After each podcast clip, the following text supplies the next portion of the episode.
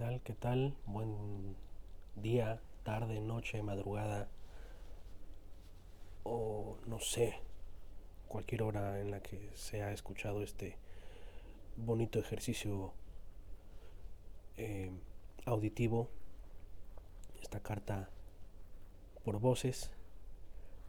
Querida Dedito, te mando un fuerte saludo. Espero estés muy bien. Yo nada más quería comentar que fuera del sustito del día inmediato a la vacuna, todo aquí ha estado tranquilo. Y pues eh, ahora sí, a lo que te truje chencha. Quería yo comentarte un poquito de lo que se había quedado en el tintero, la carta ahí sí escrita anteriormente, sobre el maestro Ennio Morricone, que no, no, pretendo hacer algún tipo de análisis musical o de todas las cosas que compuso, puesto que me imagino que tú tendrás una, una mejor visión de todo lo que hizo, incluyendo Cinema Paradiso, Malena tal vez, que son las que recuerdo que sí haber visto como de ese cine italiano, pero bueno, obviamente El Padrino, el bueno, el malo y el feo. Otras producciones que tengo entendido son tan grandes como el mar mismo. Entonces, solamente dejaré aquí constancia de su nacimiento del día 10 de noviembre. Y bueno, qué grato poder escuchar un poco del maestro.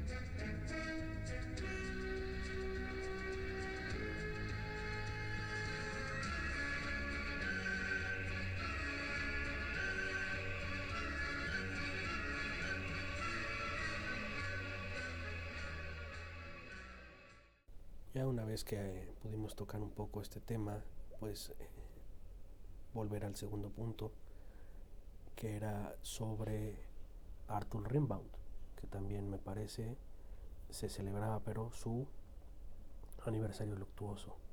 Y él, pues únicamente ahí tengo dos, tres comentarios que hacer fuera de lo de lo poético, digamos, de lo artístico que él tiene que son, tengo entendido, de los escritores que en muy poco tiempo abarcó prácticamente todo lo que se refiere a, poesía, se refiere en cuanto a estilos. Entonces realmente pues quedaría de más ¿no? el, mencionar eso porque obviamente pues es literalmente un virtuoso y obviamente eh, eso escapa ¿no? a, mi, a mi no estudio literario.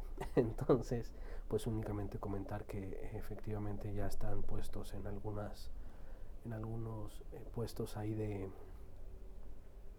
en algunos lugares, para no repetir la palabra, de libros por leer. Y también del otro personaje que vamos a hablar, que es Paul Verlaine, perdón por mi francés, por cierto, eh, ya, no, ya no hemos podido hablar querida Dedito, de tu dominio o no del francés, que me parece que ese sí es real. Lo mío, disculpen, no he tomado clases, así que eh, auditorio ficticio o no, pronto, ya tan pronto lo haga, les avisaré. Por otro lado, este era, era de esperarse que eh, pues también Verlaine tuviera ahí sus, sus, libros, particularmente el de Poetas Malditos, que también ya, ya fue añadido a la lista de próximos. Dejando al lado este paréntesis, esta acotación de lo grandioso que son ambos, podríamos hablar ahora sí del fíjate, Patty, que este par de grandiosos personajes, pues eh, a la edad de 17 de, de Arthur y prácticamente los treinta y tantos de, Paul, fue cuando se conocen. Producto de que eh, por correo le hace llegar Arthur uno de sus poemas a Paul. Paul lo invita a que conozca como a todos sus amigos novelistas y poetas y unirse ¿no? a este grupo que posteriormente hablará Verlaine de los poetas malditos. Como fuera, llega Rimbaud o Arthur, para mejor referencia y un mejor castellano de mi parte, llega Arthur a París y de ahí eh, me parece que es una primera cena donde conoce como todo el círculo de amigos de, de Paul y de ahí Paul lo invita a vivir a su casa. En otro, e, esto es como, digamos, la, e, en un, en un blog hay como de datos de poetas, fue como el dato que encontré, pero en una enciclopedia de anécdotas justo decían que parece que es ahí cuando en propias palabras de Verlaine o Paul dice que encuentra el amor, ¿no? que ahí es donde conoce verdaderamente el amor. Y esto hace total sentido, ¿no? Un hombre de treinta y tantos años que tenía a su esposa, a su hijo, pero que era violento tanto con, el, con la esposa como con el hijo, que incluso había aventado al hijo, que había golpeado embarazada a la esposa, es decir, hace totalmente sentido, insisto. Entonces, de ahí inician como una gran, eh, gran historia, ¿no? Sí, con sus bemoles, obviamente. Eh, lo invita a su casa como después de esta primera cena o de este primer encuentro. Viven la familia y, Arthur en, bajo el mismo techo y todo esto ¿no? con el conocimiento de, eh, o más bien con prácticamente la instrucción de, de, Paul hacia Arthur de los círculos literarios, de los círculos intelectuales, de la vida prácticamente burguesa.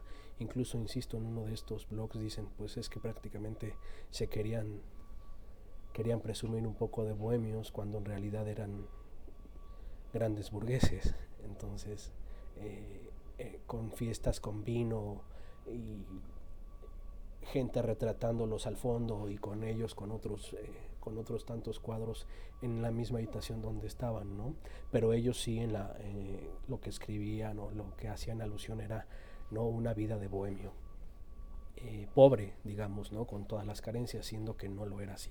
En fin, todo ese tema de, de lo que pretendes alcanzar como ideal de artista a, tu vida real también podría ser todo un tema, ¿no? Pero bueno, dejando eso de lado por ahora, lo importante es que eh, Paul le ofrece esto y Arthur eh, le empieza como a dar esta inyección de vida, ¿no? De estar hablando con alguien más joven y en el que prácticamente se ve reflejado y que probablemente rodeados de este clima de eh, tan en alguna manera romántico, ¿no? Tan idealizado, pues es que empiezan como a surgir ¿no? Este, las sospechas también de la esposa, ¿no? Un poco de los celos para, para Arthur y este y la inminente sospecha que tiene de que su esposo es homosexual, este, en, en el tema de la creación prácticamente de ambos, más de Arthur, ¿no? como el joven poeta.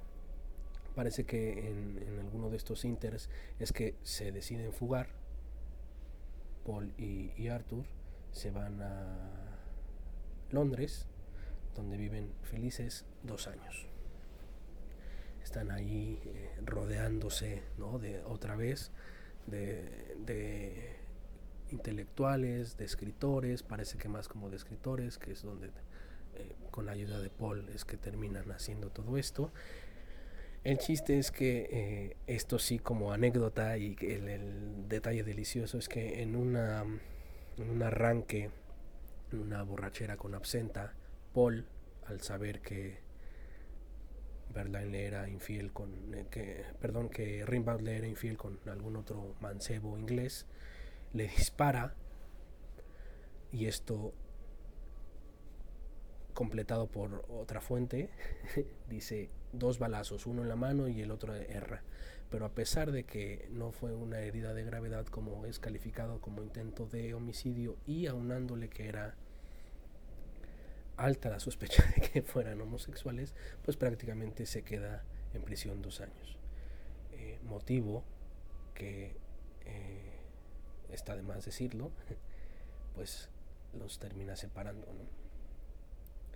Él se queda aparentemente después de estos dos años, Paul en prisión regresa o intenta regresar al hogar familiar, ya no lo logra, parece que muere incluso ahí como de alguna depresión, porque extraña precisamente a Arthur.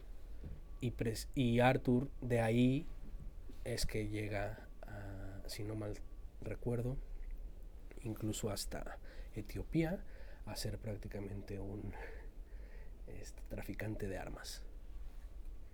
Y ahí en Etiopía es donde muere Arthur a los 37 años, me parece, por una infección que pierde una pierna. Entonces, bastante dramático, bastante drástico todo esto. Eh, en alguno de estos otros escritos aparecía la anécdota adicional que eh, pues que la vida en Londres era muy caótica para ambos entonces pasaban constantemente entre peleas y regresos y entre peleas eran los golpes y después el sexo y era todo una cosa ahí muy muy intensa para ambos. Al borde tal que dentro de estas discusiones Paul deja a Arthur para viajar a Bruselas y la distancia no les trajo solas y esparcimientos, sino que parece que en ese tiempo le escribe Arthur algo que me parece maravilloso, algo que sin duda denota esta, todo este ir y venir tan, tan pasional.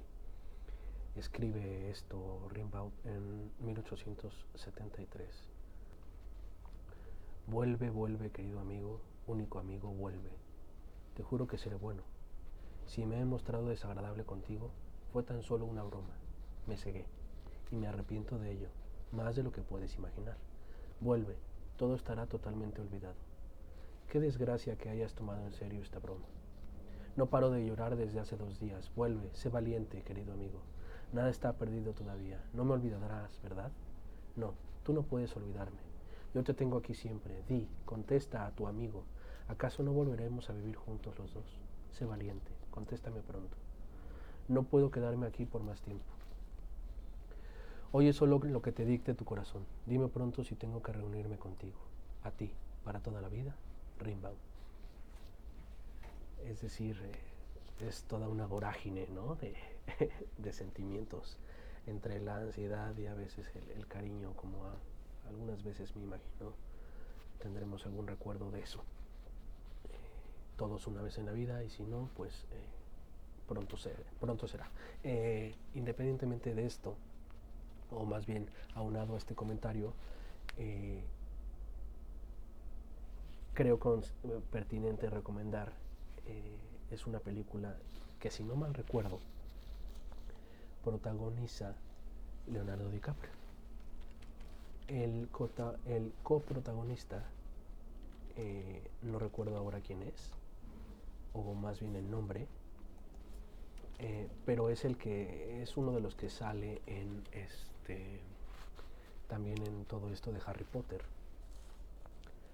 Entonces, eh, la película en, inglés, ya, ya lo encontré el dato, porque pues no estamos viviendo aún en la Edad Media, este, es con, eh, la, la, película es Eclipse Total o Total Eclipse, Vidas al Límite en español, y bueno, ah, y en México fue Eclipse en el corazón, porque la traducción es maravillosa aparentemente. el reparto justo es Leonardo DiCaprio es Rimbaud y Paul Verlaine es David Twillis, que, insisto sale en las de Harry Potter, creo que es el profesor Lupin o uno de estos, el que se vuelve lobito. Si se puede, si hay tiempo, yo incluso la, la, podría ver nuevamente, pero la recomiendo por completo.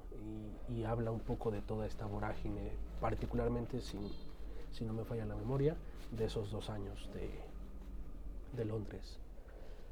Y bueno, pues qué gran personaje, qué gran persona. Espero de verdad de llegar a esa parte de leer ambos ya en mis pendientes, poder comentar un poco al respecto de lo que seguramente se dejaron unos a otros en las obras, porque ese dato también está curioso.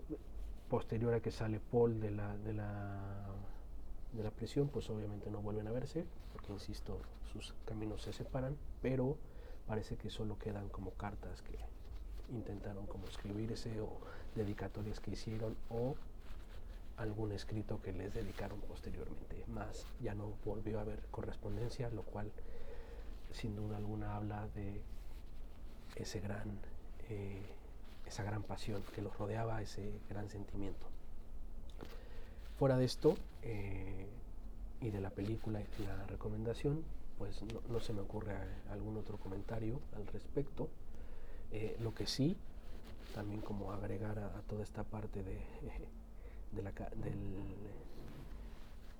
de las conmemoraciones que hablaba en la carta anterior, eh, también el día 12 de noviembre fue Día de Nacional del Libro, cosa que, para ser sincero, ignoraba, aparentemente en honor al natalicio también de Sor Juana Inés,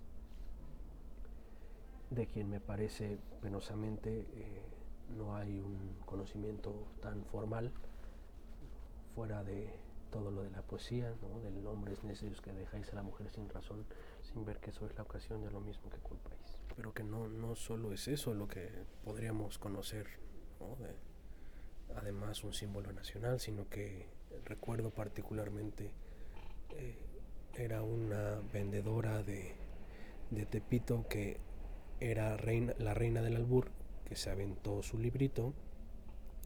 Y una de las o dentro de los promocionales que hizo para cuando vendió el libro en programas de televisión y radio, ella decía, eh, Sor Juana Inés es una gran poetisa, que sí tenía esta parte, que, o lo que decían que aparentemente pudo haber sido lesbiana, que le tiraba la onda ¿no?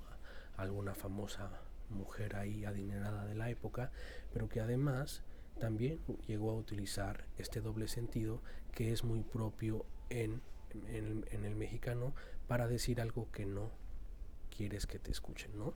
Como seguramente también lo dilucidó Octavio Paz, esto ya lo estoy agregando yo, pero que es lo mismo, es decir, usas de herramientas para que no te chingue otra vez el pinche español. Entonces ella decía, hay un verso que se le atribuye a ella, pero que me parece que fue con la, con la disculpa o el, perdón del auditorio. Yo no sé quién sea Germán Deza, pero parece que Germán Deza lo hizo un poco famoso, pero bueno, el versito, digamos, es no te des a las congojas aunque las cosas anden mal. Tú no aflojes el tamal aunque te jalen las hojas. Y de ahí decía, entonces, y de ahí decía la escritora, entonces somos prácticamente eh, una cultura, un pueblo que, lugar donde veas, donde vayas, hay un doble sentido y esto se traduce en el albur y dice por eso es tan, podría ser tan natural el albur y por eso ella escribía escribió este libro, falleció eventualmente poco después me parece y, e incluso el libro es una genialidad, ¿no? cuando te veo palpito, libro que penosamente aún no he comprado pero que insisto, también está en el tema de los pendientes. Por otro lado, eh, eh, eh, es remarcar esto. Todo lo que sabemos de Sor Juana es, tendría que ser totalmente dado a conocer eh, este tipo de genialidades tiene mucho más valía que, que estar viendo a Jorge Ortiz de Pinuedo. En fin, eso es nada más como mi queja personal. Eh, tengo entendido que a ella le enseñó a, escribir y a leer el abuelo. Es decir, hay tanto que sacarle jugo a esa historia que valdría la pena hacerlo. Reconozco que no soy un comunicador nato, como se desprenden eventualmente de este, de este ejercicio auditivo, pero si no me desagradaría escuchar a alguien hablar del tema y si me pueden invitar, pues yo encantado. Hoy, si de plano no se logra ninguna de ambas opciones, pues entonces armarnos nosotros con tertulia, si, si bien virtual o, o presencial, pues yo estoy abierto a ese tipo de ejercicios. De cualquier manera, yo me divertí buscando, leyendo esto. Ojalá te sea también a ti de, de tu agrado. Ansío tener noticias tuyas y pues nada, cuídate mucho y te mando un fuerte abrazo y ojalá esté todo bien en tus terruños y toda tu gente y todos bien en tu bonito estado y pues nada, adiós.